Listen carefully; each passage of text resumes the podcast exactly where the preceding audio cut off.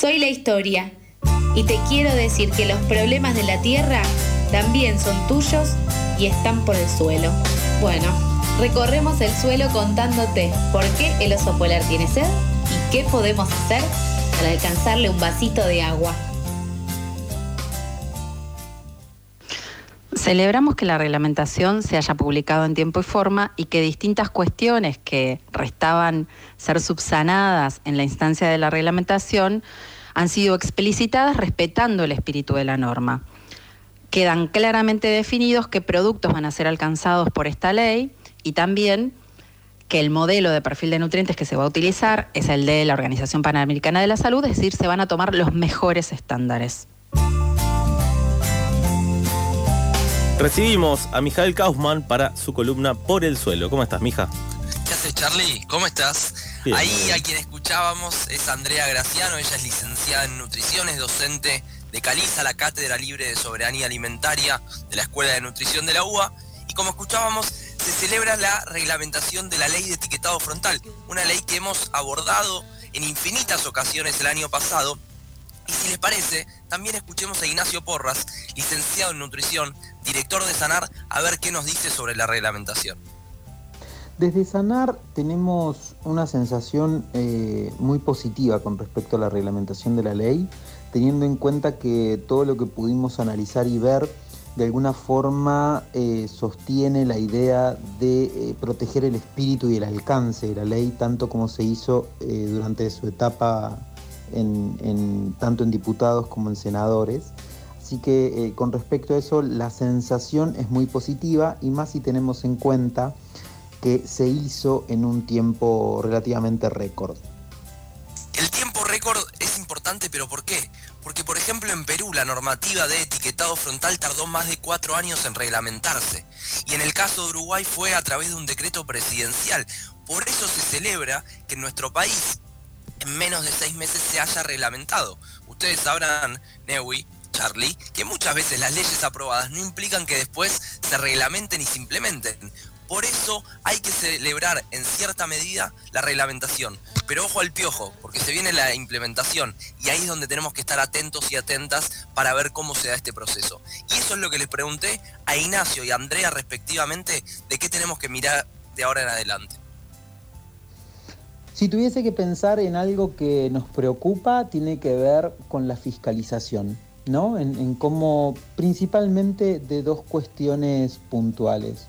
Una en cuanto a la publicidad, eh, teniendo en cuenta que el, organismo de, fiscalización es la ANMAT, eh, conocer bueno, cuál es eh, su, amplitud, su preparación, su, espalda para hacerlo, y por otro lado el desafío que implica el federalismo en términos de la implementación de espacios eh, o entornos escolares saludables, ¿no? Eh, esos son los dos grandes desafíos que veo. Por otra parte, por tratarse de una ley integral, que incluye una serie de regulaciones que van más allá del etiquetado frontal, como por ejemplo la prohibición de la publicidad, promoción y patrocinio de alimentos y bebidas no saludables, la protección de los entornos escolares, la prohibición de la entrega a título gratuito y de las donaciones de este tipo de productos que contengan al menos un sello de advertencia. Todo esto involucra a un montón de actores gubernamentales que van a tener que dictar medidas complementarias y que van a tener que velar por su efectivo cumplimiento. Y aquí es donde surgen las dudas, los interrogantes y donde tenemos un cierto resquemor respecto a cómo se va a dar este proceso y por eso como sociedad civil debemos estar alertas para que efectivamente la ley se implemente respetando lo que está planteado en el texto justamente como dice Andrea, respetando lo que dice la normativa. Ahí está uno de los desafíos mayores. La reglamentación respeta el espíritu de la ley y eso hay que celebrarlo, porque vuelvo a esto, tenemos muchísimas decenas de leyes en Argentina que se aprobaron, se festejaron, pero después no se reglamentaron o que tardaron años en reglamentarse. Entonces, por eso es importante la reglamentación de la semana pasada. Pero aparecen algunos interrogantes como por ejemplo, la ANMAT, conocida porque vemos a diario noticias al respecto, va a ser quien sea autoridad de aplicación de, por ejemplo, la cuestión de publicidad dirigida a niños, niñas y adolescentes. Pero, Landmat, ¿tiene conocimiento al respecto?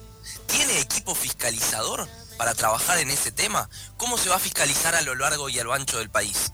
Nosotros, las personas de a pie, ¿vamos a poder denunciar cuando no se cumpla con la normativa? Sí, no. ¿Habrá presupuesto específico para el cumplimiento de esta ley? Aparecen muchísimas preguntas que lamentablemente todavía no tenemos las respuestas. De hecho, la semana pasada distintas organizaciones de la sociedad civil nos reunimos con personas del Ministerio de Salud y muchas de las preguntas quedaron sin responderse. Ahí es donde aparece el foco de atención en decir, de ahora en adelante tenemos que estar muy atentos y atentas al proceso de implementación, porque las leyes sirven como herramienta de transformación social cuando realmente cambian la vida de la gente. No sirve sumar números de leyes para que queden ahí en un cajón. Necesitamos cambiar la alimentación y la mala alimentación en nuestro país. Necesitamos que se respete el derecho a la salud y también la cuestión del acceso a la información, que hoy está vulnerado. Bien, eh, perfecto, mija. Recuerdo que en columnas anteriores vos habías mencionado y habías advertido sobre los plazos justamente de la reglamentación. Esto llegó más eh, rápido de lo esperado, pero no deja de ser un tema en el que hay que estar encima. Hay que estar encima, y hay que estar atento. Por el suelo puso presión, ¿eh? Sí, yo creo lo mismo. La tribu está marcando agenda. Sí, sí, viene hace rato ya marcando agenda. Primero, para que se sancione la ley que era algo que habías hablado un año antes aproximadamente y después eh, se habló en todos los demás medios. Y ahora con, la reglamentación, ahora seguirá la implementación. No, no, no nos cansamos, la verdad, vamos a seguir presionando. No, aparte, yo tengo algo para algo de color para comentar. El día que, me sumé a, pasadas, el día que vine acá a charlar, eh, fue el día que, mi hija habló de que che, se sancionó la ley. Venía escuchando el programa, así que esto me interpela totalmente directo porque me remite a, mi, a mi sumada al programa.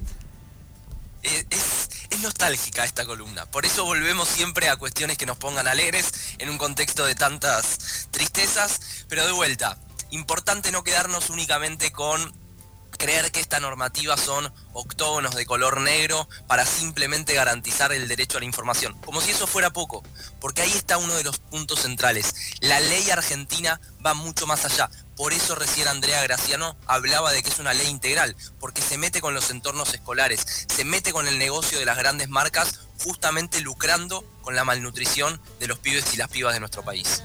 Perfecto, Mijael. Muchas gracias eh, por estar presente nuevamente aquí en Pasadas por Alto y nos reencontramos el próximo miércoles. Nos reencontramos la semana que viene y seguiremos marcando agenda. Por supuesto que así será.